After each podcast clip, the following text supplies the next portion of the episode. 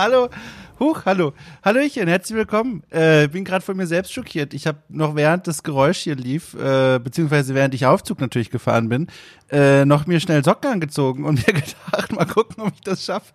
Also ich war null unter Zeitdruck, aber ich habe mir selber den Druck gemacht. Egal. Herzlich willkommen äh, zu dieser neuen Folge von äh, Okay Cool trifft äh, dem Format, in dem ich, Dom Schott, freier Journalist, jeden Sonntag einen Menschen aus der Spiel- oder Medienbranche zum Plausch einlade.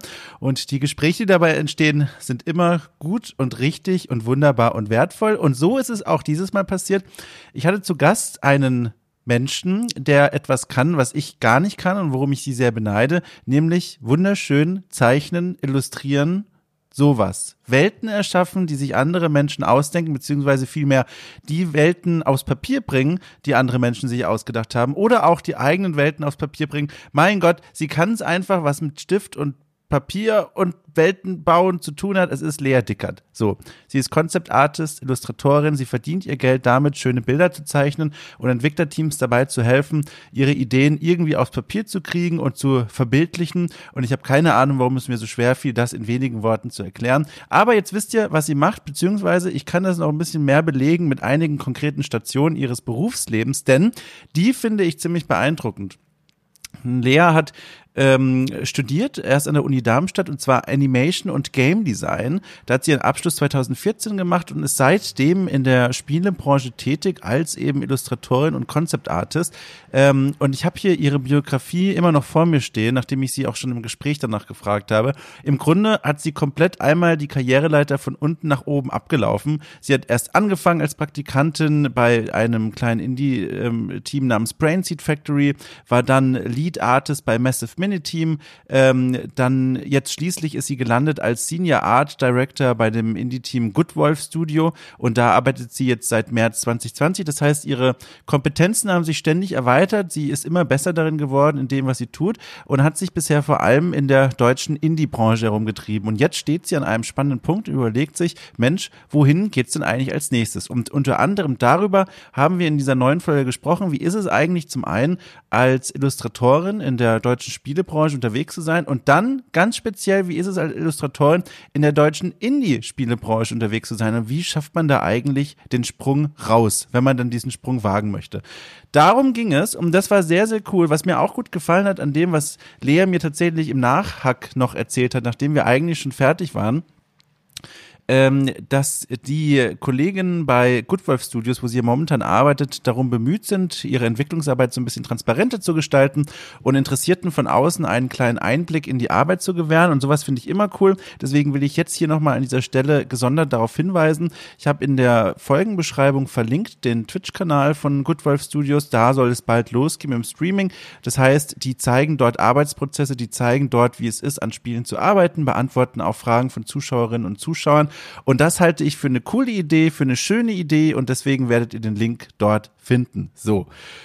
Puh, ich wollte noch erzählen, wie ich auf Lea äh, gestoßen bin, aber ich glaube, das mache ich in der Folge, deswegen kann ich mir das jetzt hier sparen. Ähm, ich weiß auch gar nicht nochmal, warum es mir so schwer fiel, jetzt in Worte zu fassen, was sie eigentlich macht, aber ist es ja eigentlich ganz einfach beschrieben. Ich glaube, es liegt daran, weil ich mich hier jetzt äh, mit den Socken so abgetrimmt habe und da einfach so angespannt war. Aber es sei mir gegönnt. Vor allem ist das für meinen Körper gerade eh eine Extrembelastung, auch das möchte ich noch kurz loswerden. Äh, ich habe kurz vor dieser Aufnahme das wärmste Bad der Welt genommen. Das heißt, der Kreislauf war sowas von im Keller. Und danach diese Sockengeschichte. Also es ist ein Auf und Ab für meinen Kreislauf. Äh, das ahnt ihr gar nicht. Ich sitze auch hier gerade, habe die rotesten Bäckchen der Welt. Ach, naja, so. Also, das ist jedenfalls mein Gedankengang für heute, für diese Folge. Ähm, vielleicht noch ein kleiner Hinweis für diejenigen, die das gar nicht mitbekommen. Man kann okay cool unterstützen bei Steady äh, und man kann das nicht nur tun, um sich selbst ein gutes Gefühl zu geben, sondern man kann mit fünf Euro äh, auch freischalten eine ganze Reihe von Premium-Formaten, in denen ich Klassiker nachhole und mit Gästen bespreche, in denen ich die Fragen der Community beantworte. All diese Dinge, ich will das gar nicht jetzt zu sehr breit treten. Jedenfalls, dort wartet etwas auf euch. Ihr könnt ja einfach mal im Link dieser, Moment, im Folgen, nee, im Link, den ich in der Folgenbeschreibung dieser Folge reingepackt habe, äh, euch mal die Steady-Seite von Okay Cool angucken und schauen, ob da was für euch dabei ist. Wenn nicht, ist auch nicht schlimm. Dann könnt ihr mir vielleicht Feedback schreiben an mail.domshot.net und mir sagen, was euch dort fehlt. Da gibt's bestimmt was, was ihr mir nennen könnt. Ansonsten wünsche ich euch einen ganz groß herzlichen viel Spaß mit dieser Folge, mit meinem Gespräch mit Lea Dickert und den vielen Dingen, die ich in diesem Gespräch gelernt habe.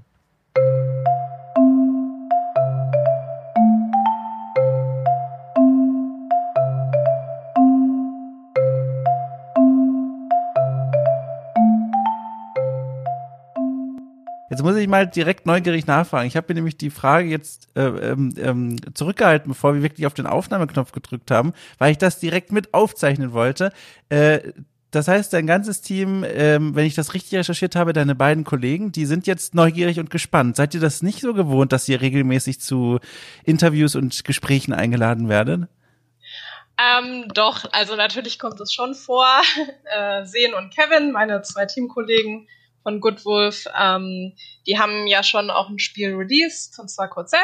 Ja. Und da in, also natürlich im Laufe dieses Prozesses gab es schon viele Interviews und auch alle möglichen ähm, Events, wo sowas auch stattgefunden hat. Aber da sie jetzt sehr fleißig ähm, noch an der Fertigstellung der letzten Episode arbeiten, auch neben unserem neuen Projekt, mhm. ähm, ist es gerade ein bisschen ruhig äh, diesbezüglich. Hm, ja. Ich verstehe. Aber ich bin ja jetzt noch nicht so lange bei Good Wolf dabei, tatsächlich erst seit diesem Jahr. Und ähm, demnach, für mich ist es tatsächlich der erste Podcast auch, bei Ach, dem ich wirklich? eingeladen bin. Ja. Und äh, ja, also ich habe bei anderen Firmen, wo ich gearbeitet habe, auch schon Interviews gegeben. Ich war auch schon oft auf Messen unterwegs, habe ja. da auch Interviews gegeben und so. Also es ist jetzt nicht komplett neu, aber das Format schon. Also. Dann fange ich mal bei den Interviews an. Machst du das gerne? Ist das was, was dir Spaß macht oder ist das jedes Mal so eine kleine, große Überwindung für dich? Äh, tatsächlich macht mir das Spaß. Ja? Ich bin eine sehr redselige Person und habe kein Problem ähm, zu quatschen. Das wird wahrscheinlich auch jeder bestätigen, der mich kennt. und ja, also ich finde das kein Problem. Ich habe mich drauf gefreut. Klar, ein bisschen Aufregung ist irgendwie immer dabei, aber an sich äh, relaxed. Ja. Und äh, dadurch, dass es jetzt hier eben nicht so eine klassische Interviewsituation ist, sondern mehr so ein, ein äh, Podcast-Gespräch, das schraubt dann, wenn ich es richtig verstanden habe, die Nervosität noch mal ein bisschen nach oben bei dir. Ja, also ich finde es eigentlich fast angenehmer, weil ja, es sich ja auch ein bisschen ähm, entwickelt dann miteinander und man wirklich einfach ein normales Gespräch führt. Also das finde ich fast besser, als auf einer Messe überrascht zu werden und dann wird einem Mikrofon ins Gesicht gestreckt ja. und man muss so, so, direkt auf irgendwelche Fragen antworten. Ähm, und klar, ich habe mich auch ein bisschen vorbereitet. Ich habe mir auch überlegt, was vielleicht interessant sein könnte oder Ach. was du mir für spannende Fragen stellen könntest. Aber ja, also, alles ist, cool. Nee, ich habe mich einfach nur ja. drauf gefreut. Vor allem danke für die Einladung. Das, ja, äh, sehr, sehr gerne. Ich freue mich, dass du es angenommen hast. Ich finde das auch super spannend. Ähm, das ist jetzt mittlerweile, boah, warte mal, da müsste ich jetzt mal, das kann ich ja sogar einfach machen. Ich habe hier nämlich eine Übersicht über meine Gäste und Gästinnen in den letzten Monaten mittlerweile ja schon. Und äh, das ist jetzt so in etwa laut meiner Unterlagen die 28. Folge, die ich aufzeichne. Und ich habe wow. mittlerweile ähm, so die, ja, ich weiß, es geht irgendwie schneller, als man denkt. Hätte ich auch nicht gedacht. Hätte gedacht, es ist vielleicht die vierte. Aber ich bin, ich bin, ähm, ich, ich finde das spannend. So langsam erkenne ich zwei unterschiedliche Arten von Gästen. Die einen, mhm. die lassen sich hier vollkommen frei in das Gespräch reinfallen und stolpern da so einfach mal mit mir gemeinsam dadurch. Und die anderen, die bereiten sich selbst richtig vor. Und äh, das ist beides, finde ich, fantastisch und toll und beides ähm, ergibt ganz besondere Gespräche. Also da ist nichts schlechter und besser. Aber ich finde es interessant, dass du jetzt auf der Seite der Vorbereiter bist. Ja, also ich würde sagen, es ist eine Mischung. Ähm, ich habe mich jetzt nicht ewig lang vorbereitet, aber ich habe natürlich auch mal geguckt, was du so machst. Ach du liebe Zeit. dein, dein Cat-Content auf Twitter ein bisschen gestalkt. Ach du liebe Zeit. man sollte ja immer wissen, mit wem man äh, sich unterhält. ja, also ganz, jetzt nicht große Riesenvorbereitung ja. Also ich würde sagen, ich habe mich, hab mich auch darauf vorbereitet, dass es jetzt ein entspanntes und auch spontanes Gespräch wird. Und das finde ich auch ganz cool. Ich hab, äh, ich bin auch wirklich froh, dass es jetzt geklappt hat. Die Leute da draußen wissen ja gar nicht, dass wir gefühlt monatelang hin und her geschrieben haben und uns ja, immer mal wieder verpasst haben. Das hat ein bisschen gedauert, ja. Ja, ja, genau. Also immer mal kam was dazwischen. Das ist ja auch vollkommen in Ordnung. Und wegen dieses, wegen diesem Gespräch hier sollte man ja auch nicht den eigenen Kalender da irgendwie auf den Kopf stellen. Aber jetzt hat's geklappt und ich freue mich ganz besonders, weil in der Vorbereitung, als ich so ein bisschen auf Gästeakquise war und überlegt habe, wen könnte ich denn als nächstes so ein bisschen einladen, da bin ich mehr oder weniger äh, zufällig über dich gestolpert. Ich kann gar nicht mehr richtig rekonstruieren, warum, aber ich glaube, ich schätze jetzt einfach mal, es war der Instagram-Algorithmus, der mir irgendwas von dir vorgeworfen hat, was du gezeichnet hast. Anders kann ich es mir einfach nicht erklären. Und so bin ich dann auf deinen Namen gestoßen und dann habe ich gesehen, oh, du bist ja jetzt schon längere Zeit in der Branche aktiv und arbeitest da. Und dann habe ich mir deine Arbeit so ein bisschen angeguckt und die Station, die du durchlaufen bist, seit deinem Studium und habe ich gemerkt, Mensch, da gibt's eine ganze Menge Dinge, die ich daran spannend finde. Und dann habe ich dir einfach mal diese Einladung zugeworfen. Ja, cool. Das war jetzt auch eine meiner Fragen gewesen, wie du überhaupt auf mich gekommen bist, weil es natürlich schon, es gibt ja sehr viele Leute auch, die in der Branche arbeiten, auch viele Artists mhm. und ähm, ich bin ja auch jetzt nicht so viel in den sozialen Medien unterwegs oder poste dauernd was. Und ja, deswegen fand ich es auch äh, spannend zu hören. Aber cool, da hat der Algorithmus ja mal funktioniert. Endlich mal, ne? Ich höre bei, bei Künstlerinnen und Künstlern, die haben damit Probleme, ne? Es ist eine Ärgernis. Ja. ja. Es ist natürlich auch schon überflutet. Also auch Instagram es sind ja unendlich viele gute Leute auch. Ja. Und äh, die Branche wird ja auch immer ähm, größer oder halt auch irgendwie immer mehr Mainstream, also viel mehr Leute machen ja jetzt auch was in dem Bereich mhm. und ähm, ja, klar, die Artist-Community ist schon sehr groß. Also vielleicht nicht unbedingt jetzt hier so lokal. Ähm, also NRW und Deutschland ist ja auch immer noch überschaubar. Also ich würde sagen, es ist schon noch eine große Familie. Ähm, aber ja, trotzdem sind wir ja sehr weltweit verknüpft und ja, aber cool, du hast mich gefunden und jetzt sind wir hier.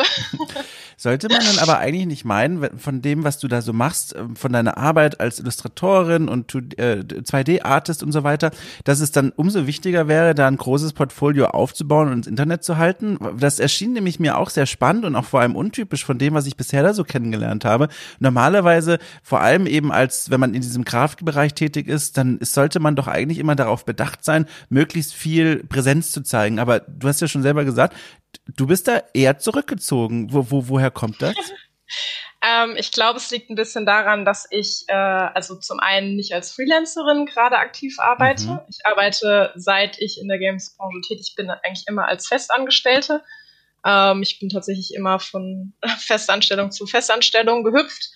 Und natürlich ist es dann nicht ganz so ähm, wichtig, dauernd zu zeigen, was man macht, das Portfolio dauernd weiter auszubauen, zumindest in meinem Erlebnis. Mhm. Und man, also ich habe halt ein großes Netzwerk, ich kenne halt sehr viele Leute und dadurch bin ich dann auch immer von Job zu Job gekommen tatsächlich. Ähm, und in, in, intern wissen die Leute, was ich kann und es spricht sich dann auch einfach rum. Es ist sehr, also ja, auch viel Vitamin B und einfach Leute kennen und die meisten Studios achten ja auch einfach darauf, dass sie jemand haben im Team, mit dem sie sich auch sehr gut verstehen, der natürlich die Skills hat, aber der auch einfach ins Team passt. Mhm. Und äh, die letzten, also alle meine Arbeitsplätze waren halt hier im NRW, NRW-Gebiet. Und deswegen war das einfach nicht so ein großer Fokus. Wenn ich jetzt als Freelancer äh, arbeiten würde und einfach für verschiedene Studios auch weltweit arbeiten würde, dann würde das natürlich nochmal viel wichtiger sein, dass ich da dauernd auch zeige, neue Sachen zeige, mein Portfolio dauernd weiterentwickle. Aber natürlich ist mir das schon auch bewusst und ähm, ich ich überlege auch oder plane so ein bisschen das Selbstständige auch vielleicht ab nächsten Jahr ein bisschen weiter auszubauen. Demnach wird es dann wahrscheinlich auch ein größeres Thema sein. Und ich habe jetzt auch relativ viel gemacht, so in den letzten äh, Jahren und mich auch sehr weiterentwickelt. Und äh, es steht fest auf meiner To-Do-Liste, ähm, ja, meine persönlichen kreativen Sachen auch weiter auszubauen und dann auch mehr zu zeigen. Aber gerade, äh, ich habe relativ viele Projekte gerade. Ähm, und viel, viel zu tun. Deswegen ist dann auch nicht immer so Zeit, weil die sozialen Medien, also das wirklich zu pflegen und das auch ein bisschen mit System zu machen, ähm, das kostet schon viel Zeit und mhm. auch äh, Mühe. Das äh, wirst du wahrscheinlich auch wissen, wie es ist, wenn man dann sowas aufzieht und muss man schon präsent sein und macht man halt auch nicht einfach nur nebenbei, ne? Das kostet dann schon auch ein bisschen Bemühung, ja.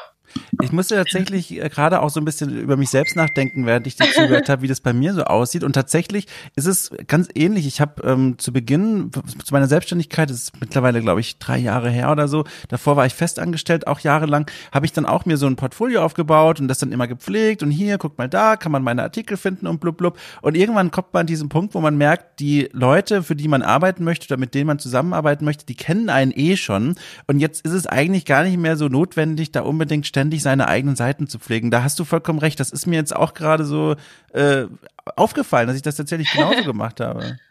Ja, ja. Aber natürlich, ich denke, heutzutage spielt es einfach schon trotzdem eine große Rolle und ähm, kommt ja auch ein bisschen immer dran, äh, drauf an, was man so für sich plant, auch noch in der Karriere und wo man gerne hin will. Und mhm. wenn ich, also ich habe jetzt halt auch nur für Indie-Game-Studios gearbeitet ähm, bisher. Mhm. Wenn ich jetzt aber sage, okay, ich möchte aber vielleicht schon gerne noch mal in einem AAA-Studio arbeiten oder einfach auch noch mal gucken, wo es so hingehen kann, dann wäre das natürlich schon, also da müsste ich das schon noch machen, da müsste ich da auch noch mal Arbeit reinstecken. Weil dann kommst du natürlich jetzt nicht mehr nur mit fünf Bildern weiter mhm. und halt den Netzwerken, die du jetzt hier in Deutschland hast. Da musst du natürlich schon zeigen, was du so kannst. Ne? Ja. Ist das denn schon so ein präsenter Gedanke bei dir, über den du manchmal dann wirklich nachdenkst, also in die Selbstständigkeit zu gehen? Weil das klang gerade auch noch so ein bisschen nach, ja, ja, das könnte da hinten am Horizont auftauchen, weil ich frage deswegen, wenn ich mir hier so angucke, du bist jetzt seit sechs Jahren in der Branche, 2014 hast du deinen Abschluss gemacht und seitdem warst du ja quasi, wirklich hast du ja selber gesagt, festangestellt.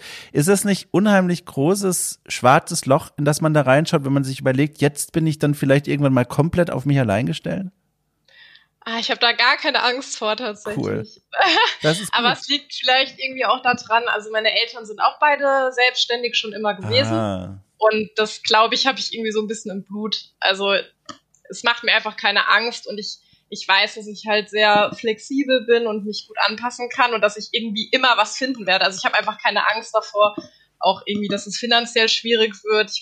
Und ich meine, gut, wenn es nicht klappen sollte, das ist natürlich immer noch eine mhm. Möglichkeit, dann kann ich ja auch wieder zurück, dann werde ich sicherlich auch noch wieder einen Job finden. Also irgendwie macht es einfach keine Angst. Ja. Ich bin sehr optimistisch in dem, in dem Sinn. Wenn ich fragen darf, in welchen Bereichen sind deine Eltern selbstständig? Ein ganz anderer Bereich. Äh, mein Vater ist Architekt und meine Mutter ist ähm, Gestalttherapeutin. Oh, aber ich finde, ja. das ist gar nicht so weit weg von dem, was du machst, oder? Das ist doch auch so eine Art von hier Räume begreifen, äh, Design, äh, äh Proportionen. Ich finde, das ist nicht so weit weg. Ja, es gibt Überschneidungen, würde ich sagen. Ja, also die kreative ähm, Seite habe ich auch von meinem Vater, der hat auch viel gemalt, auch mit mir als Kind. Ja. Und da ja, habe ich dann so angefangen, mich viel für diesen grafischen, künstlerischen Bereich zu interessieren. Oh, das bedeutet, ich spreche jetzt hier offenbar mit einer Person, die zu diesem Kreis gehört, die schon von Kindesbeinen an in diese eine Richtung marschiert sind und das einfach gemacht haben. Oder gab es auf dem Weg zu deinem Studium doch nochmal so links und rechts Seitenstraßen, wo du gedacht hast, Mensch, das wäre auch interessant? Ähm, also ich würde sagen, ich habe tatsächlich super viele verschiedene Sachen gemacht mhm. als Kind. Also ich habe, ich war nicht das Kind, was nur gemalt hat äh, von morgens bis abends. Jetzt manchmal würde ich mir wünschen, ich wäre dieses Kind gewesen, weil dann wäre ich bestimmt noch mal einen Ticken weiter. Aber hätte Retett, ne? ähm, ja, aber dann so später, also auch in der Schule, war mir irgendwie immer bewusst, dass ich was Kreatives machen will und ähm, war dann immer nur so die Frage, hm, welche Richtung könnte es gehen. Das mit Games war damals auch einfach noch gar nicht so ein großes Thema. Also man hat noch nicht so viel davon gehört, auch dass es halt Unis und Hochschulen gibt, hier jetzt in Deutschland. Ähm, und ich habe das auch irgendwie nur durch Zufall dann mitbekommen, durch äh, eine, es war so eine Messe, also ich komme aus Darmstadt mhm. und die hatten so eine kleine Messe, wo verschiedene Studiengänge vorgestellt worden sind und da gab es dann diesen kleinen Bereich für Game Design und Animation. Und dann war ich so, ah, ist ja super cool. Ähm, irgendwie was, was jetzt nicht, also weil die klassischen Sachen, die man dann früher so kennengelernt hat, waren dann so Grafikdesign oder Mediengestaltung und dann in die Werbung gehen oder für eine Agentur arbeiten.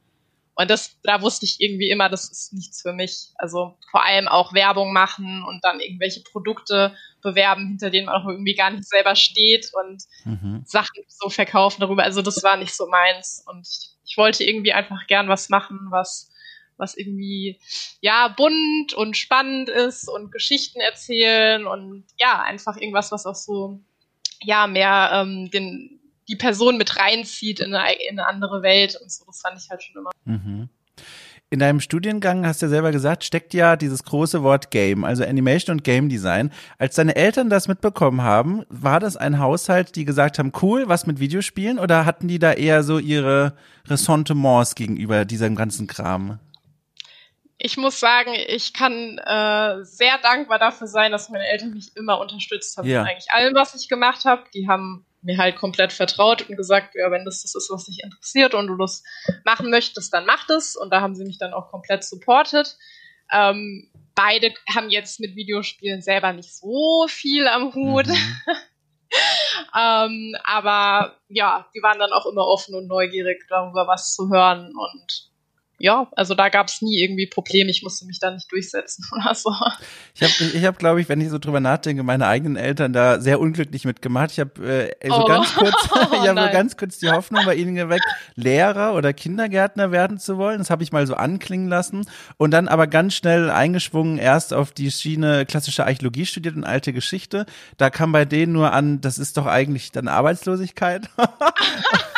Und also wow. ist, leider haben die da ja gar nicht mal so Unrecht, wenn ich so, wenn ich so in meinen Jahrgang gucke von damals. Und als ich dann gesagt habe, so, und jetzt schreibe ich hier über digitale Spiele und sowas, das ist auch, glaube ich, bis heute etwas gewesen, was schwer viel verstanden zu werden. Also nicht im Sinne von, die haben mir hier dann Kontakt abgebrochen oder so, auf gar keinen Fall, aber ähm, das Unverständnis war doch erstmal groß. Und es ist ja schön zu hören, dass es auch andere Geschichten dazu gibt. Ja, ja, also ich, nein, ich würde sagen, mit meinem Vater hatte ich schon so ein paar Gespräche darüber, ja. weil ich glaube, für ihn, der, für ihn ist es halt immer schon wichtig gewesen, seine Arbeit was zu machen, was vielleicht auch gesellschaftlich mhm. in irgendeiner Form was beiträgt. Und ich glaube, das war dann immer so ein bisschen dieses Thema so, hm, inwieweit können es Spiele denn und hm, ne?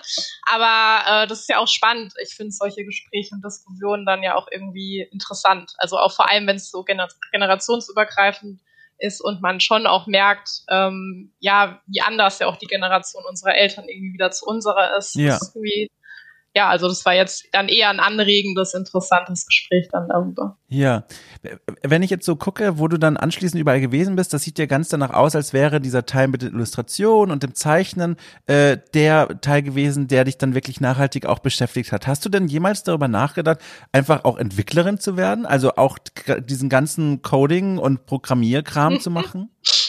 Ja, also es gab mal einen Moment in der Uni, da habe ich einen äh, tatsächlichen Programmierkurs belegt aus Neugierde. Ich glaube, es liegt ein bisschen daran, weil ich auch ein sehr ehrgeiziger Mensch mhm. bin und grundsätzlich denke, dass ich, wenn ich möchte, theoretisch alles lernen kann oder mir aneignen kann. Und das äh, habe ich dann mal ein Semester probiert. Ähm, aber da hat einfach die Motivation nicht gereicht. Also der Lehrer, der war auch super, ähm, aber es war eigentlich eher ein fortgeschrittenen Kurs und ich habe tatsächlich wirklich die Hälfte des Unterrichts gar nichts verstanden, weil es halt auch nicht ein Beginnerkurs war. So, das waren echt frustrierende Stunden, da zu sitzen. Mhm. So, okay, dann hat er auch noch teilweise Leute dann vor die Klasse geholt, oh die vor den anderen coden mussten. Also es war echt der Horror. ähm, und ich meine, ich denke schon, dass, also ich denke schon, dass ich das könnte, wenn ich wollte, mich da reinzuarbeiten, aber mir ist es dann, es ist einfach nicht zu visuell, ist nicht visuell genug für mich. Ja. Ich brauche Farben, Formen und ich brauche einfach was zum Angucken und dann, das reicht mir nicht weiß nicht, das kann mich nicht motivieren ja. auf Dauer, glaube ich. Was ich ganz spannend finde, so im Kontext deines Studiums, 2013 hast du ein Auslandssemester gemacht an der, Achtung, ich versuche es, dass ich es richtig sage, Academy of Art University in San Francisco. Ja. Und da habe ich die riesengroße Frage erstmal und ich ahne schon so ein bisschen die Antwort zu kennen, nachdem du das jetzt gerade so ausgerufen hast. Äh, was gab dir das, was das Studium in der, an der Uni Darmstadt dir nicht gegeben hat? Also, was ist, warum, warum macht man das in diesem Bereich? Ähm, ja, also prinzipiell sind es, glaube ich, zwei Ebenen, die da zusammenkommen. Zum einen einfach die Auslandserfahrung mhm. nochmal. Also ich, ich bin jemand, der sehr gerne reist. Ich war auch schon in anderen Ländern und ich weiß, dass es einen halt einfach auch persönlich ziemlich weiterbringt und einfach eine gute Erfahrung ist. Und äh, zum anderen muss man halt schon sagen, dass die Unis ähm, in den USA teilweise halt schon noch besser ausgestattet sind mhm. und oft auch äh, die Lehrer dann wirklich aus der Branche kommen. Die haben dann schon viele Profs, die auch in AAA-Studios schon gearbeitet haben. Und natürlich ist dann das Erfahrungspotenzial wesentlich größer. Mhm. Die können halt da auch mehr mitgeben dann und auch mehr Erfahrung und auch oft Connections, was ja auch sehr gut ist. Ähm, und ja, die ähm, die, die Kurse, die dort angeboten worden sind, waren auch bisschen vielfältiger. Es gab einfach viel mehr Auswahl und vor allem auch im äh, Concept Art Bereich, weil man muss einfach sagen, jetzt hier ähm, bei mir äh, an der an der Hochschule war es schon wenig im Bereich Concept Art mhm. und Art generell, weil prinzipiell gesagt wird, es gibt halt sehr wenig Jobs dafür mhm. und ähm, sie möchten halt die Studenten dann eher darauf vorbereiten, vielfältiger und mehr so generalistisch zu sein mhm. von ihrem Können.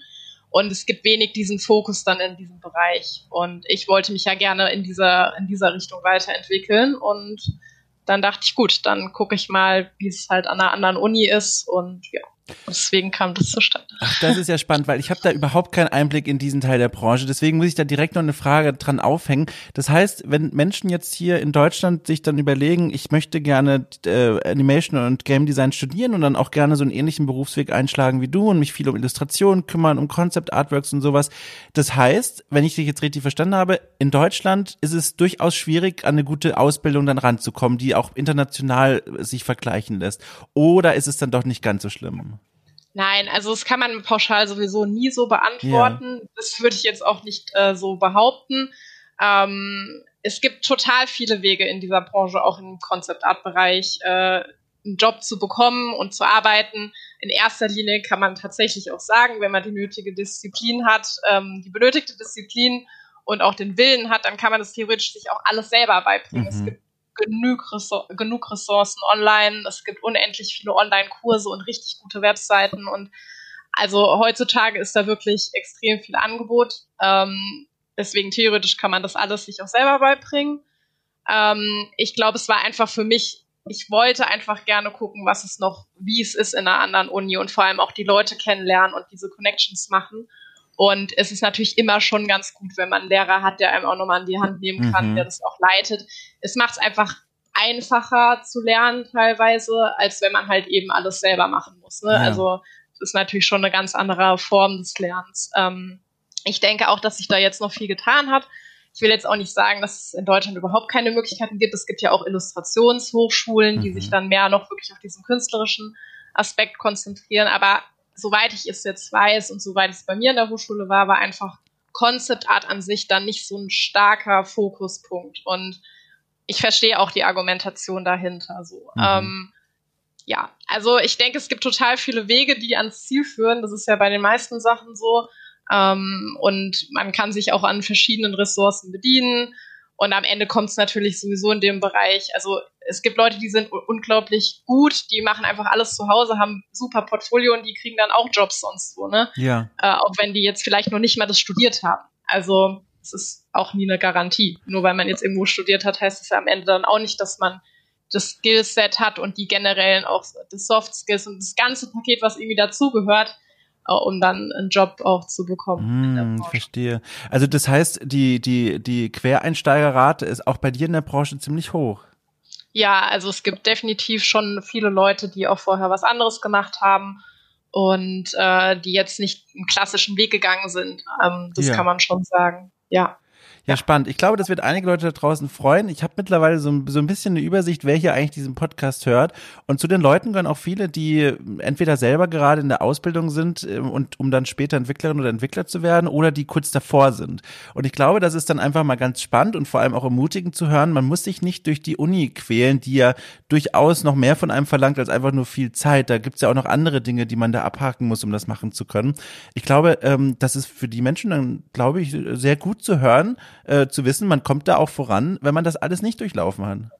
Ja, aber man muss natürlich sich auch hinsetzen und es tun. Also ja. das ist nämlich immer so, man muss aufpassen mit diesen Aussagen, weil äh, ne, am Ende dieses Selbst sich das alles beibringen, das ist ein, auch ein riesiger Kraftaufwand. Ja. Das darf man halt auch nicht vergessen. Und ich denke halt, ähm, ja, es, es erfordert, also gerade meine, meines Erachtens und meiner Erfahrung nach und auch von vielen anderen Concept Artists, mit denen ich auch privat zu tun habe, es ist, es ist halt unglaubliche Dedication, die dieser Job mhm. erfordert auch, weil man sich als Künstler ja auch einfach für immer weiterentwickelt. Also es gibt da im besten Fall ja auch kein Ziel so, wo man dann hinkommt und dann ist man fertig. Ähm, es ist halt sehr viel Zeit, die da reinfließt. Man muss sehr viele Skills erlernen. Ähm, Und es variiert natürlich ein bisschen, wenn ich jetzt in der ähm, Indie-Game-Branche arbeite oder in kleineren Studios, dann ähm, ist es ja auch ein bisschen weit gefächerter, würde ich sagen, das Skill Skillset, was man braucht. Äh, aber wenn man jetzt halt irgendwie im AAA-Studio arbeiten möchte oder sogar als Concept Art Freelancer, dann ja, es sind halt unendlich viele Sachen, die man halt auch können und lernen muss. Und äh, das halt alles selber zu machen, erfordert definitiv dann auch viel Geduld, Zeit, Liebe und harte Arbeit. Ja, das, ja, das, also. das kann ich mir vorstellen. Hing dir denn dann eigentlich mal dieser ganze Kram auch vollkommen zum Hals raus? Gab es mal so Momente, wo du gesagt hast, ich kann es jetzt gar nicht mehr sehen, schon wieder was zeichnen, jetzt der Anspruch, selber immer besser zu werden, es gibt kein Ziel, auf das man hinarbeiten kann. Äh, nervt das nicht einfach an manchen Tagen auch unglaublich, einfach auch nur dieses Malset anzuschauen? Ja, also ich würde jetzt lügen, wenn ich Nein sagen würde.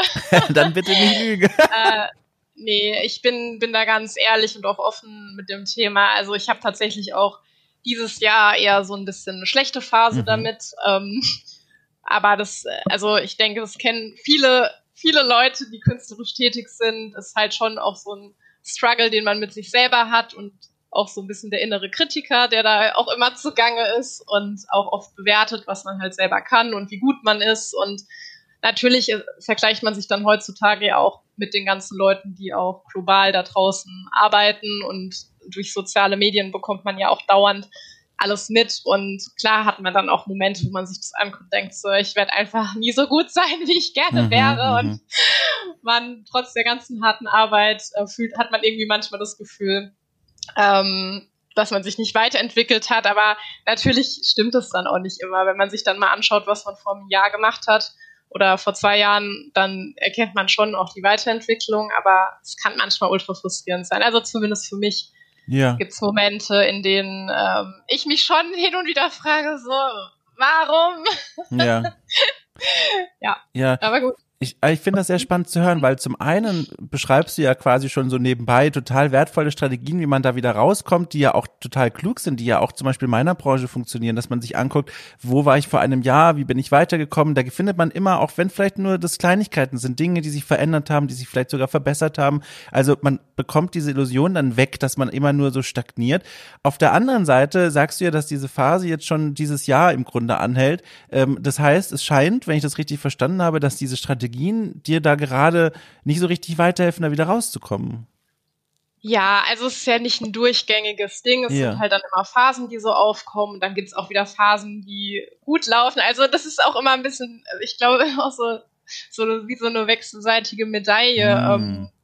Dann passieren plötzlich Dinge. Ich habe dieses Jahr an, an der Artstation Challenge, an einer Artstation Challenge teilgenommen und hatte dann ein Bild äh, submitted und dann wurde das halt ausgewählt und Instagram da gepostet und dann dann geht's plötzlich wieder, dann bist du wieder total überzeugt von dir und hast so voll den, voll den High-Moment und denkst so, ja, doch, ist voll gut, ich bin auf dem richtigen Track. Also, das ist sehr, äh, manchmal leicht schizophren, würde ich fast behaupten. Ähm, also, es gibt da, es ist ein kleiner, es ist manchmal ein kleiner Rollercoaster in ja.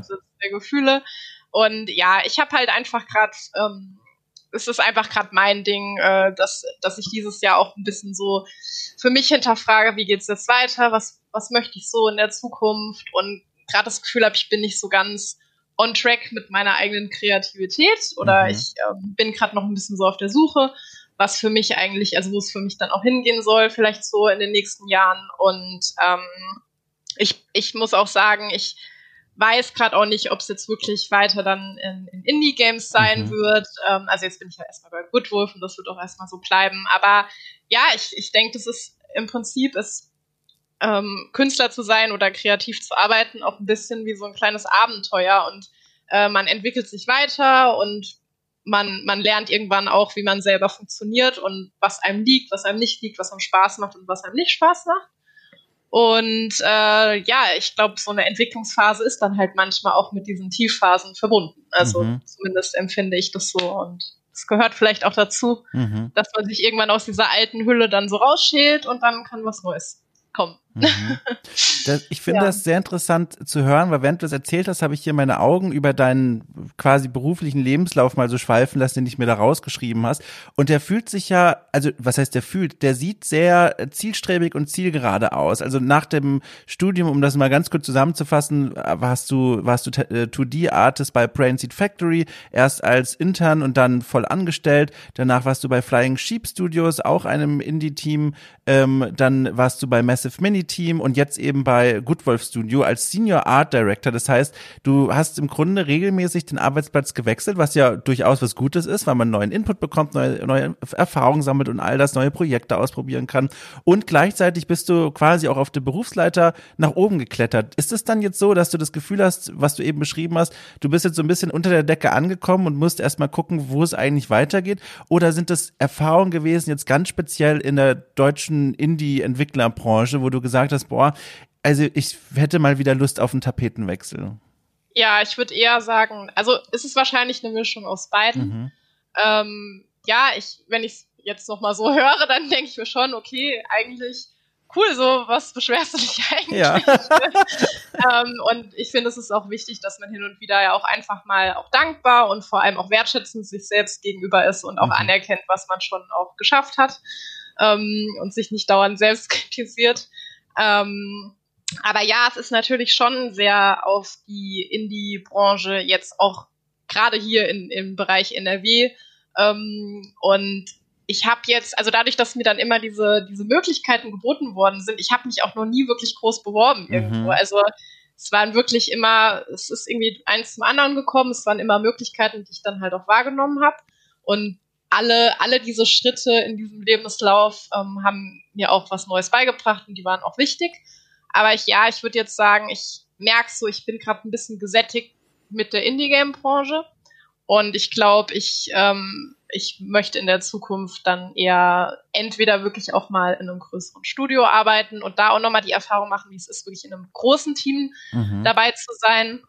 Oder dann halt eben auch vielleicht ein bisschen mehr noch ins Illustrativere gehen, weil das äh, an Games zu arbeiten, das hat total seinen Reiz und das, das hat total viele Seiten, die ich auch immer noch super gerne mag und die ich auch geliebt habe in den letzten Jahren, auch mit anderen Leuten zusammenzuarbeiten, dieser kreative Austausch und irgendwie, es ist schon so als so ein Baby, ne, so ein Spiel, an dem man mhm. arbeitet, dann auch längere Zeit. Aber ich glaube, ich, ich entwickle mich gerade selber auch von diesem in diesem Produktionsprozess von Anfang bis Ende dabei zu sein, raus. Also mhm. ich merke, ich möchte mich mehr eigentlich auf die, ähm, die, die visuelle, ähm, also aufs Concept Art im Prinzip, auf, aufs Design konzentrieren und wirklich mehr auch Bilder machen, die das so den Look und die Atmosphäre designen, aber ich möchte eigentlich gar nicht mehr im weitergehenden Teil äh, dabei sein, weißt du? Und wenn man jetzt mhm. aber in so einem Indie-Game Team drin ist, dann ist es schon so, dann, dann bist du natürlich auch in der Produktionsphase dabei und du übernimmst dann auch andere äh, Teile natürlich und dann, dann baust du auch was in Unity und also, ne, es ist dann, es ist sehr vielfältig, aber ich glaube, für mich zeigt sich der Weg, dass ich dann äh, wirklich mehr noch hauptsächlich in dieses 2D-Concept-Art malen, zeichnen, kreieren reingehe mhm. und mich dann aus der Produktion eher rausnehme.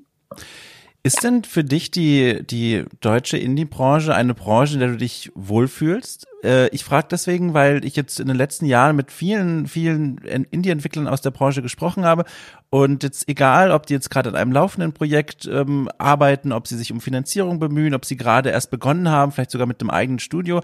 Ich höre da ganz, ganz oft, ich würde sagen, also in wirklich der Mehrheit aller Fälle, ähm, zum einen immer sehr viele lobende Worte heraus, zum anderen merke ich aber auch, dass die Leute nicht rundum glücklich sind. Und deswegen wollte ich mal gerne das zu dir rüberwerfen und fragen, wie guckst du da so gerade so drauf? Vielleicht ja auch so gerade, wo du jetzt so ein bisschen auf dem Nachhauseweg bist, sage ich mal, oder auf dem Weg nach draußen so ein bisschen. Wie, wie schaust du da auf diese Branche?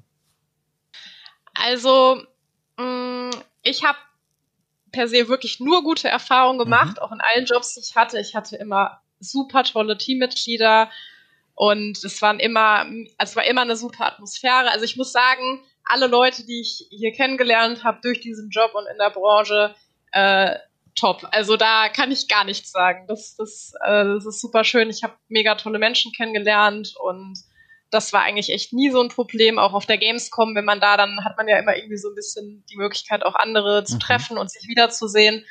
Und das kann ich durchaus als total positiv ähm, für mich äh, bewerten. Aber ja, was halt einfach schwierig ist oder wie du es ja auch eigentlich an, auch angesprochen hast, also der Wechsel von verschiedenen Jobs war tatsächlich gar nicht immer selbst entschieden, mhm. sondern tatsächlich einfach der Situation geschuldet, dass es einfach auch nicht so leicht ist mit der Finanzierung von diesen Spielen und dann auch immer wieder, ja, man einfach merkt, dass so ein Spiel zu entwickeln ja viel Zeit, Liebe und Geld auch kostet mhm. und oft dann die Gelder nicht reichen oder nicht da sind oder es ist einfach sehr schwierig, das gute Timing für den Release und, und also es ist einfach schwierig, tatsächlich meiner Erfahrung nach einfach Geld auch zu machen in dieser Branche. Und ja, dann ist es oft so, dass leider auch Game-Projekte, an denen man lange gearbeitet hat, auch nicht viel einspielen und dann gibt es keine Weiterfinanzierung und dann muss man sich halt wieder neuen Jobs suchen. Also das ist dann halt schon auch eine hohe Fluktuation und ähm, das ist natürlich schon auch frustrierend und auch anstrengend und ich glaube, das erleben andere auch. Ähm, als, als Indie-Game-Studios oder äh, ja, Leute, die in dieser Branche hier arbeiten in Deutschland, dass es einfach nicht so einfach ist. Und ich denke, da kommt einfach auch eine gewisse Frustration mit. Mhm, mh. Ja. Kannst du da ähm, vielleicht sogar ein bisschen konkreter mal sprechen? Zum Beispiel, wenn du erwähnst, dass du oder sagst, dass es mal ein Projekt gab, an dem du mitgearbeitet hast und das dann Probleme bei der Finanzierung hatte und es hat nicht so viel eingespielt, wie es hätte machen sollen. Kannst du das mal so ein bisschen konkreter einordnen in deinen Lebenslauf oder lässt du das jetzt mal ganz bewusst äh, vage? Ja, das, ja. also ich lasse das jetzt mal vage. Ja. Ähm, aber das ist jetzt auch kein großes Geheimnis. Ja. Ich denke, die meisten, die in der Branche tätig sind, kennen das und wissen es auch. Ich meine, viele der Projekte werden durch Förderungen finanziert, mhm. was ja auch absolut in Ordnung ist. Dafür sind diese Förderungen ja auch da. Leider ist es dann halt trotzdem so, wenn die Spiele abgeschlossen sind und dann auf dem Markt sind, oft leider einfach dann auf Dauer trotzdem nicht genug einspielen, mhm. ähm, um das Studio gesund weiter zu finanzieren. Und natürlich ist es an sich nicht wirklich der beste Weg für ein Unternehmen oder eine Firma, sich hauptsächlich nur durch Förderung finanzieren zu können. Ne? Mhm. Also eigentlich sollte das ja nur ein Add-on sein und vielleicht Projekte auf den Weg bringen, aber natürlich wäre eigentlich ja Ziel, dass die Spiele an sich dann die finanziellen ähm, Rückhalt für die für die Firma dann bieten und das ist halt leider oft nicht so. Mhm, Oder verstehe. ja. Nicht immer so. Ne? Wie gesagt, man kann hier auch nichts pauschalisieren und ich kenne ja jetzt auch nicht alle Studios, aber ja. ja. Aber gut, ähm, trotz alledem, in allen, in allen Studios, in denen ich bis jetzt gearbeitet habe, die existieren noch, die machen auch noch weiter Spiele. ja, das ja. ist ja schon mal gut. Ja, total. Also. Ja, aber ich finde es auch schön, wie du sagst nochmal. Ja, es ist wirklich gut. Also ist ja auch toll. ja, ähm, genau. Ja, aber es ist einfach auch nicht so einfach. Es ist ja. nicht so einfach. Ja. ja, ja, ja, den Eindruck hatte ich nämlich auch. Das scheint schon eine Branche zu sein, die zieht, zerrt an den Kräften. Also das ist in ja fast allen Berufen eigentlich so, egal wo man jetzt ist, aber dort besonders. Ähm, das ist auch mein Eindruck, den ich da immer wieder gewinne. Übrigens, wenn wir gerade davon sprechen, das bietet sich jetzt unheimlich an. Hast du eigentlich schon jemals eigene Erfahrung mit Crunch sammeln müssen? Weil äh, die Frage ist auch so ein bisschen von mir neugierig gestellt, weil ähm, normalerweise denkt man ja vor allem als Außenstehender bei Crunch dann oft an Leute, die noch irgendwie vor allem in Programmierzeilen rumhüpfen, die Bugs lösen müssen, die vielleicht noch Dinge ins Spiel reinbringen müssen. Man denkt aber seltener, finde ich, an Menschen, die für Illustration, für Concept Artworks und sowas zuständig sind. Ist das was, was überhaupt deine Zunft, sage ich mal, besonders trifft und dann auch bei dir persönlich? Hast du da schon mal Erfahrungen gesammelt? Äh, ja, auf jeden Fall. also Crunch, würde ich sagen, äh, Crunch-Phasen sind mir bekannt seit der Uni, wo wir an unsere eigenen mhm. Projekten mhm. gearbeitet haben. Da haben wir uns die Nächte und die Wochenenden um die Ohren geschlagen. Das geht nicht mehr.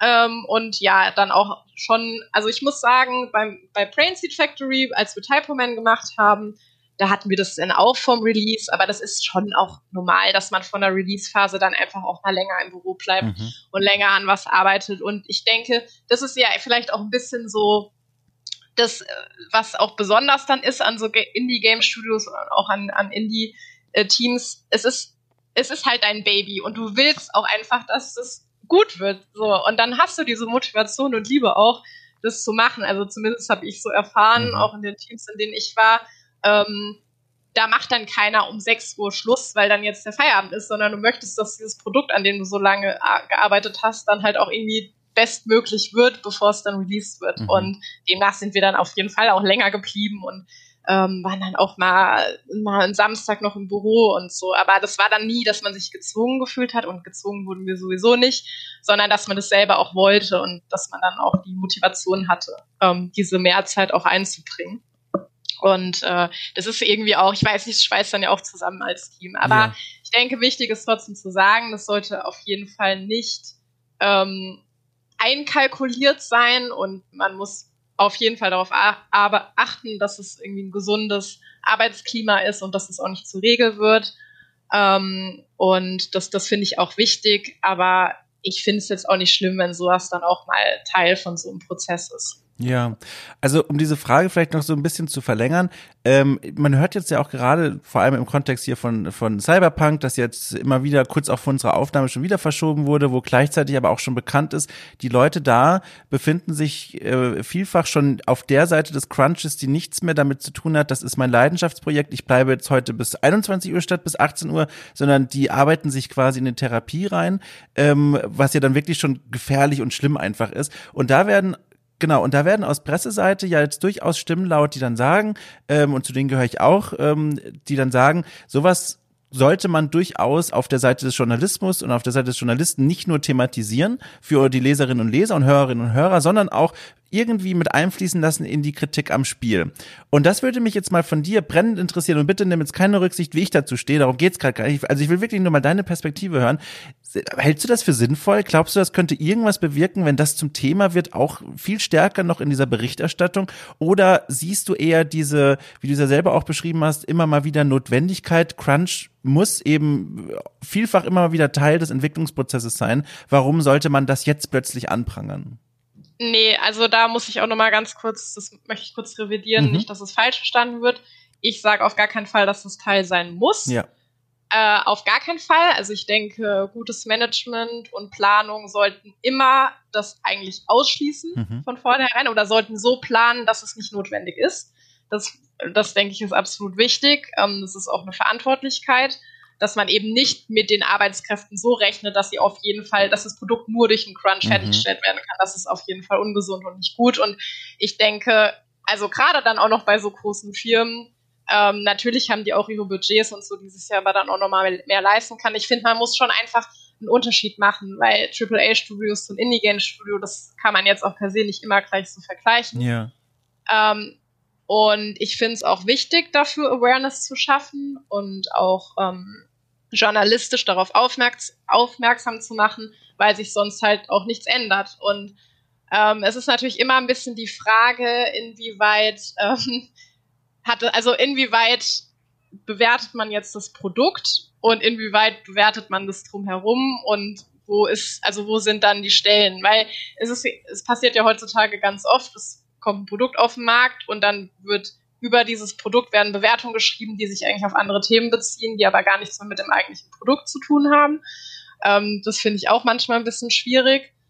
Ähm, aber ich finde es auf jeden Fall gut, darauf aufmerksam zu machen und auch den Con Consumer ähm, und dem Endkunden klar zu machen, ja, was das bedeutet mhm. und auch die Firmen dann dadurch auch unter Druck zu setzen, dass auch was geändert wird, weil das geht halt überhaupt nicht, dass Leute sich da, ja, wie du schon eigentlich richtig gesagt hast, kaputt arbeiten, Burnouts und dann halt am Ende gar nicht mehr können. Ähm, das sollte niemals Teil von so einer Entwicklung sein. Was ich eigentlich meinte vorhin ist, dass wenn man so ein Momentum hat an so einem Pro Produkt und wenn alle von sich aus bereit sind, es reinzugeben und einfach Spaß daran haben und merken, und es ist immer so in so einem Pro Produkt, ne? es ist ein kreatives Produkt, gewisse Dinge kann man nicht vorhersehen, die kann man halt auch nicht planen.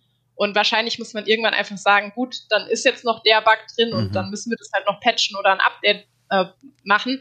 Aber wenn man einfach diese Energie hat zu sagen, nein, ich will jetzt aber noch alles rausholen, was geht, dann finde ich das auch in Ordnung. Aber es sollte halt eine bewusste Entscheidung und kein Muss sein und das sollte halt auch von, von den Arbeitskräften selber auch mit reingebracht werden, anstatt dass sie dann Angst haben, ihren Job zu verlieren. Ja, also das, ja. ist ganz anders. Ja, super spannend. Also äh, äh, äh, ich finde das mal sehr spannend, diese, diese Gedanken und Einblicke von dir zu hören, vor allem da du ja quasi direkt dran sitzt. Äh, du sitzt auf der Seite, wo man das in erster Linie so sofort spürt und äh, deswegen finde ich das immer sehr wertvoll, dann auch mit den Entwicklerinnen und Entwicklern einfach mal selber zu sprechen und dann nicht hier im, im philosophischen Elfenbeinturm zu überlegen, ja, hm, sollte man das mit einfließen lassen? Hat das was in einer Produktkritik zu suchen und so weiter? Ja.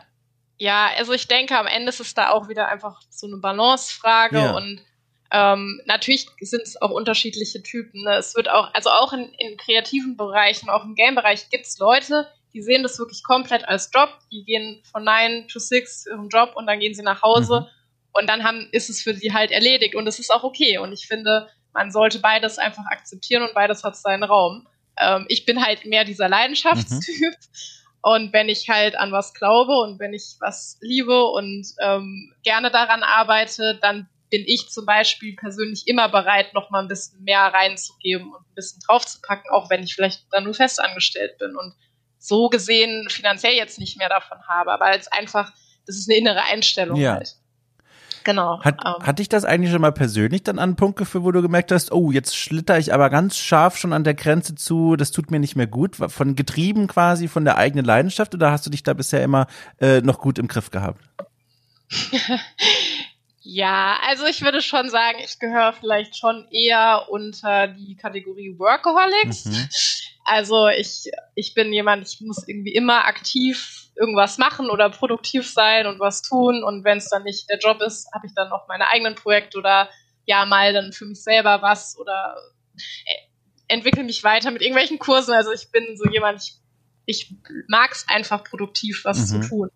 Ähm, und natürlich gibt es dann auch Momente, wo ich merke, okay, jetzt muss ich mal kurz runterkommen, jetzt muss ich einfach auch vielleicht mal was ganz anderes machen.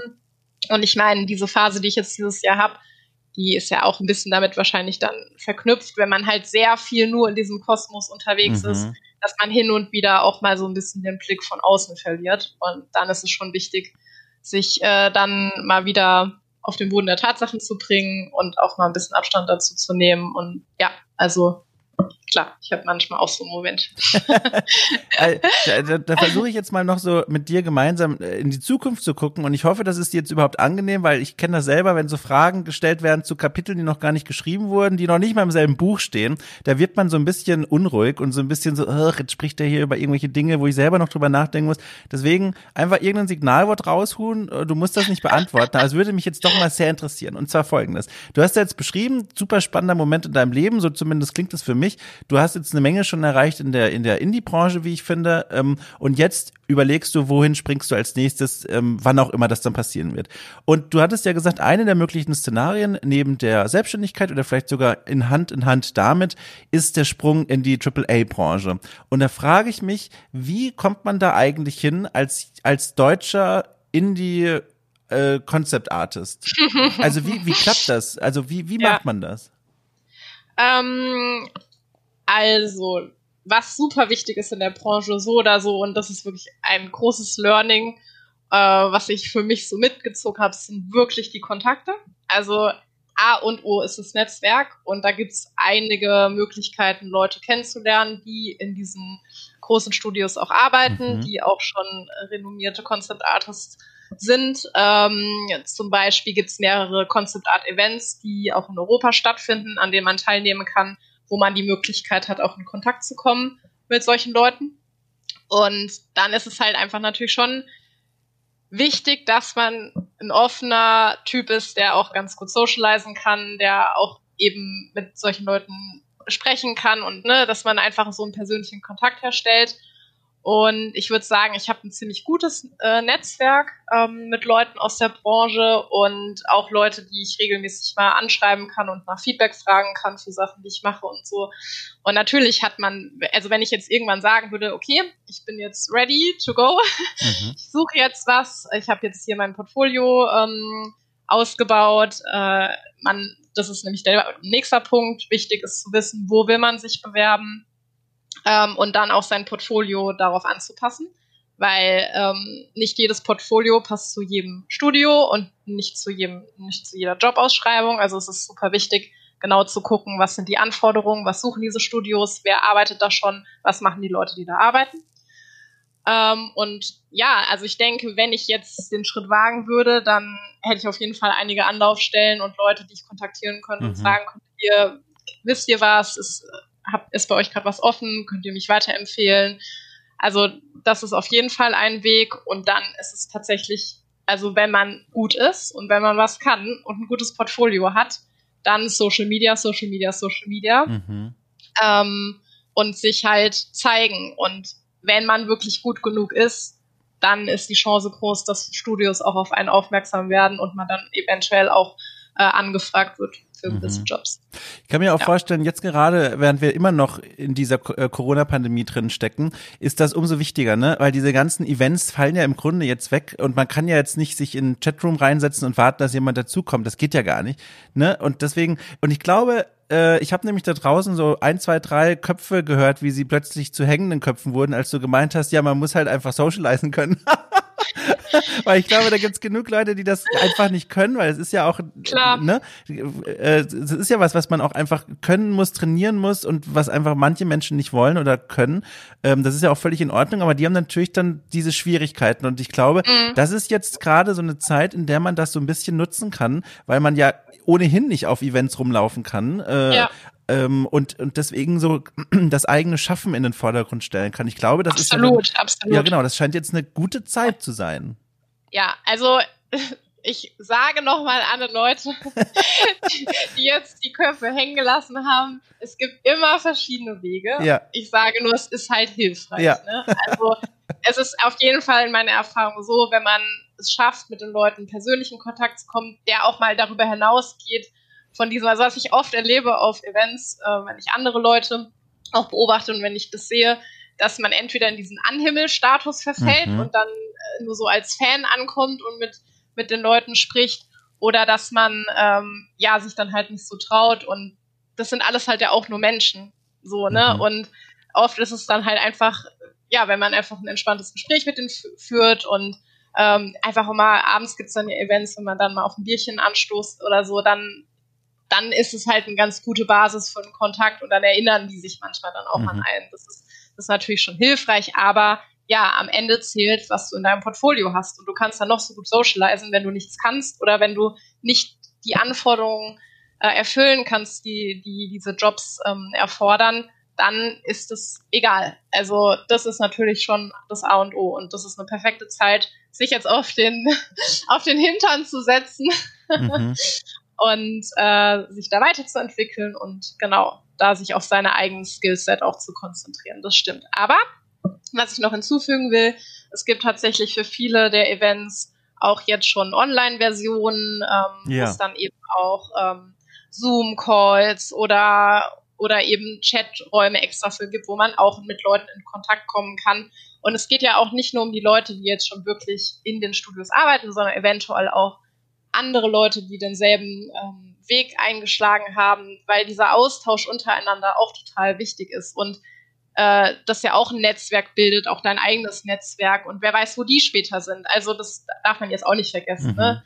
Die, das finde ich irgendwie auch so schön. Ich habe zumindest das Gefühl, dass in der in der Concept Art Community schon auch eher so ein hilfsbereites und so, so eine supportive Mindset ist, äh, dass die Leute ja auch bereit sind, sich gegenseitig zu helfen. Und manchmal kann man auch wirklich jemanden, den man super gut findet in Instagram oder in Facebook oder wo auch immer man dem folgt, mal eine E-Mail schreiben oder einfach eine Nachricht schreiben, wenn man wenn man sich damit auch wohler fühlt und sagt, hey, ich finde die Sachen gut, ich habe hier was, kannst du mir mal Feedback geben? Die meisten Leute sind super offen und, und wollen auch gern was weitergeben, weil die haben es auch nicht anders gemacht. So. Ähm, also das, das kann man auch mal machen und probieren, weil im Endeffekt hat man nichts zu verlieren. Und wenn man nett ist und freundlich und ähm, ja, halt nicht unverschämt, dann, äh, dann, dann kann eigentlich nichts schiefgehen und im besten Fall kriegt man eine E-Mail zurück und vielleicht sogar ein bisschen Feedback bin habe gerade fast einen Nervenzusammenbruch bekommen, wenn ich dir zugehört habe, weil äh, also zum einen super wertvoll, was du gerade gesagt hast, wirklich Nervenzusammenbruch. Deswegen einer meiner Kater ist gerade auf den Rechner gestiegen und seine Pfote war original einen halben Zentimeter vom Ausknopf entfernt. Und jetzt sitzt der hinter oh dem Rechner und äh, sitzt bei den Stromkabeln. Ich versuche mal gerade im Sprechen mich hinzustellen und ihn zu überreden, ob er nicht rauskommen möchte, Emil. Ähm, möchte, nicht, möchte er nicht rausgehen? Warte mal, ich beuge mich mal ganz kurz hinter den Rechner. Das kriegen wir jetzt hin. Ich habe nämlich noch eine Frage an dich und die würde ich gerne angstfrei stellen. Moment mal.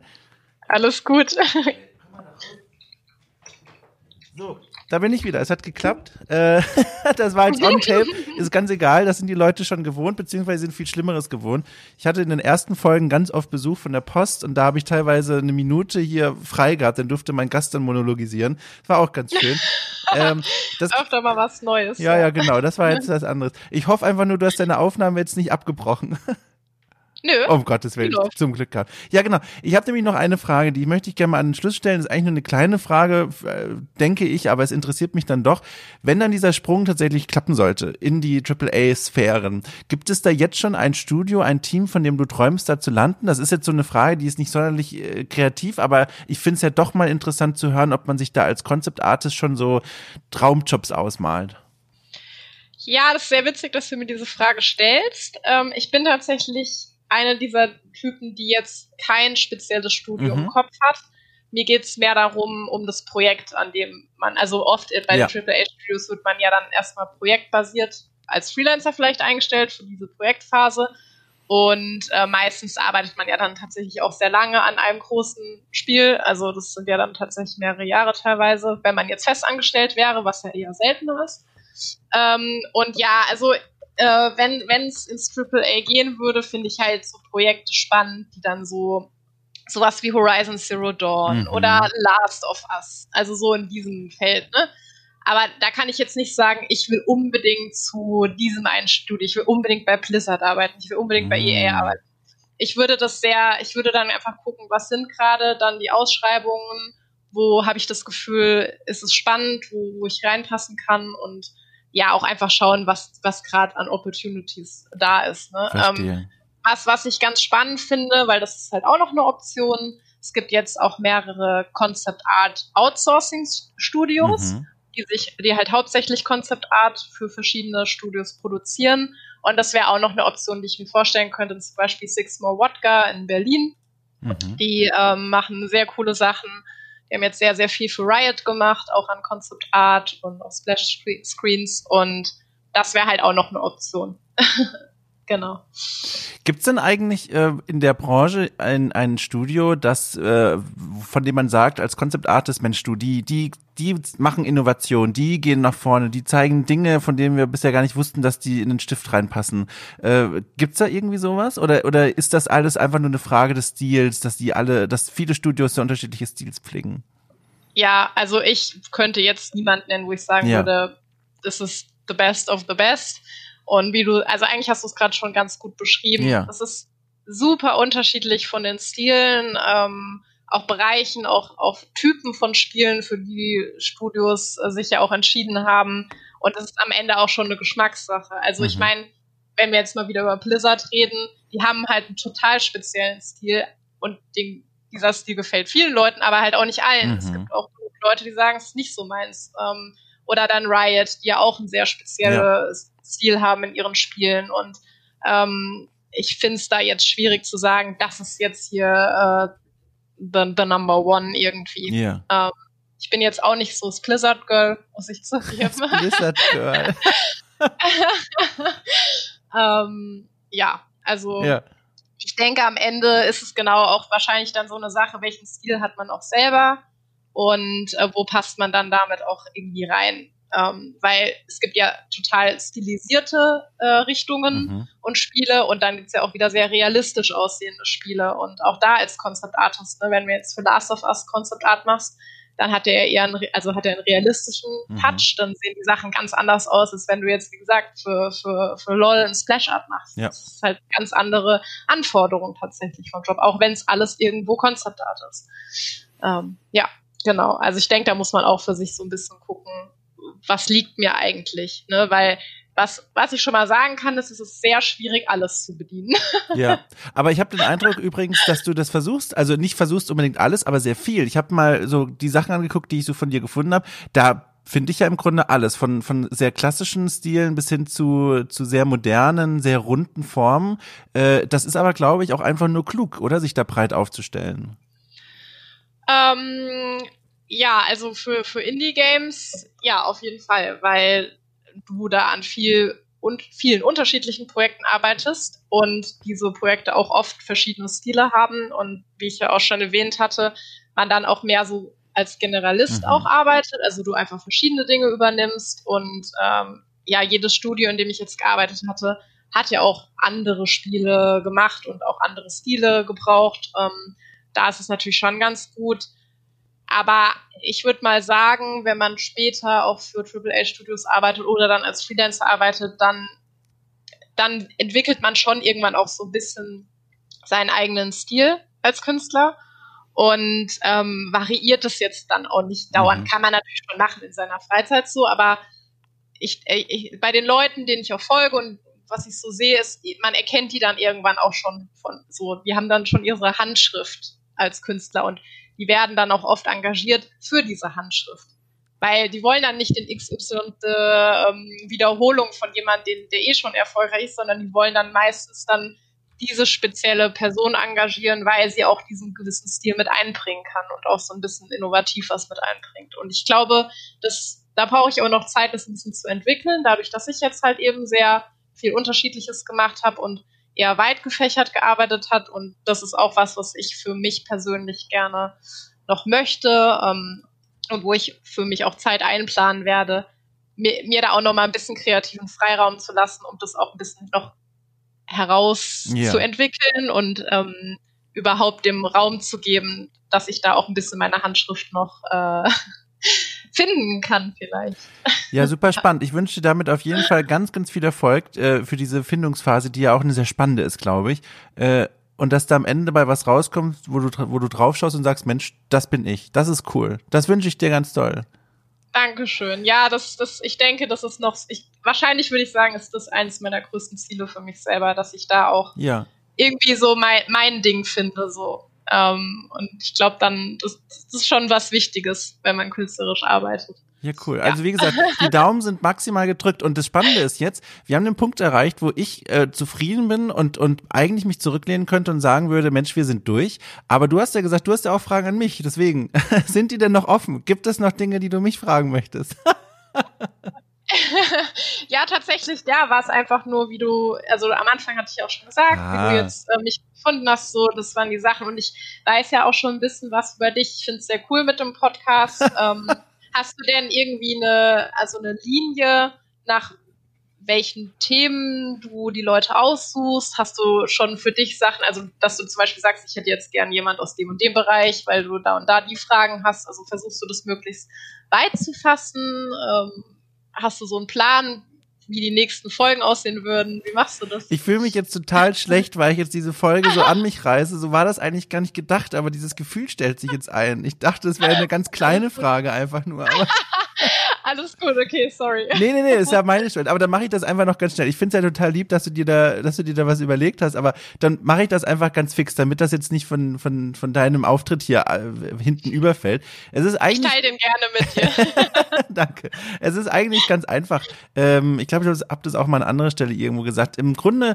ist die Idee die, dass ich entweder hierher Leute einlade, die ich vor langer, langer Zeit mal persönlich kennengelernt habe, aber aus vielen verschiedenen Gründen einfach schon länger nicht mehr persönlich gesprochen habe. Da gab es jetzt schon einige Gäste und Gästinnen hier.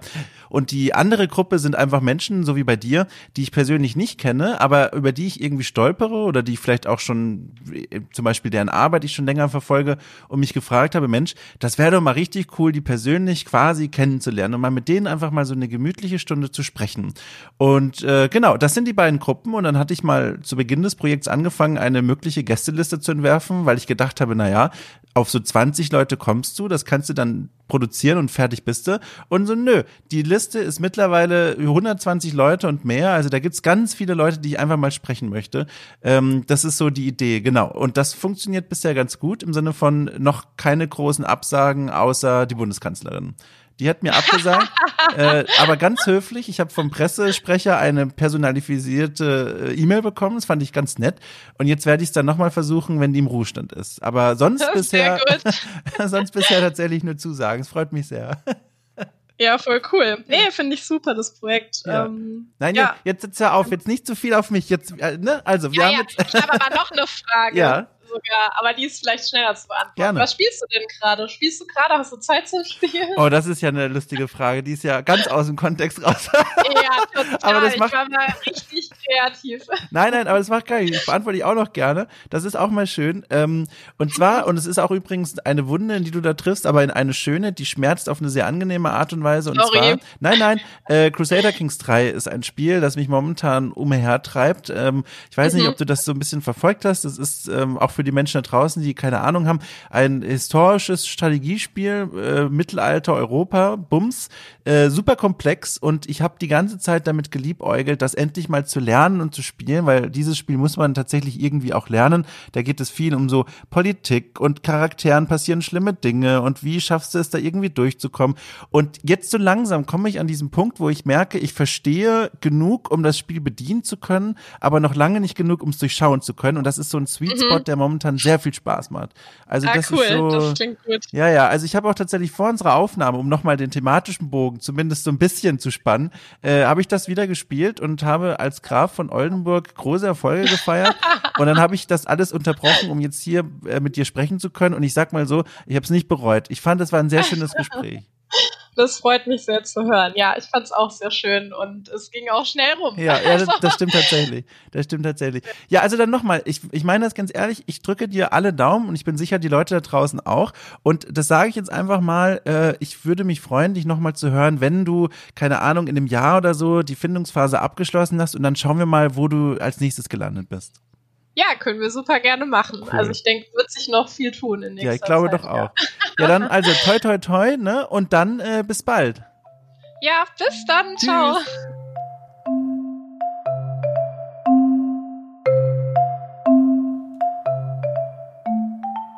Ja, vielen Dank für eure Aufmerksamkeit. Das war mein Gespräch mit Lea Dickert, in dem ich viel gelernt habe, einen kleinen Spaziergang machen durfte durch die deutsche Spiele-Indie-Branche. Und äh, ich bin sehr glücklich mit dieser Folge. Ich bin auch sehr glücklich mit dem Gefühl, dass ich mittlerweile um meine Füße herum eingestellt habe. Die Socken sitzen nach wie vor prächtig. Und mit diesem Wissen entlasse ich euch in die nächste Woche. Passt auf euch auf. Äh, und Einfach mal danke. Danke. Ich danke herzlichst für euer Zuhören, für eure Unterstützung, ob nun auf Steady oder mit Sternchen im iTunes Store oder mit netten Mails oder mit netten Nachrichten oder mit netten Gedanken. Das ist alles sehr nett von euch. so, tschüss.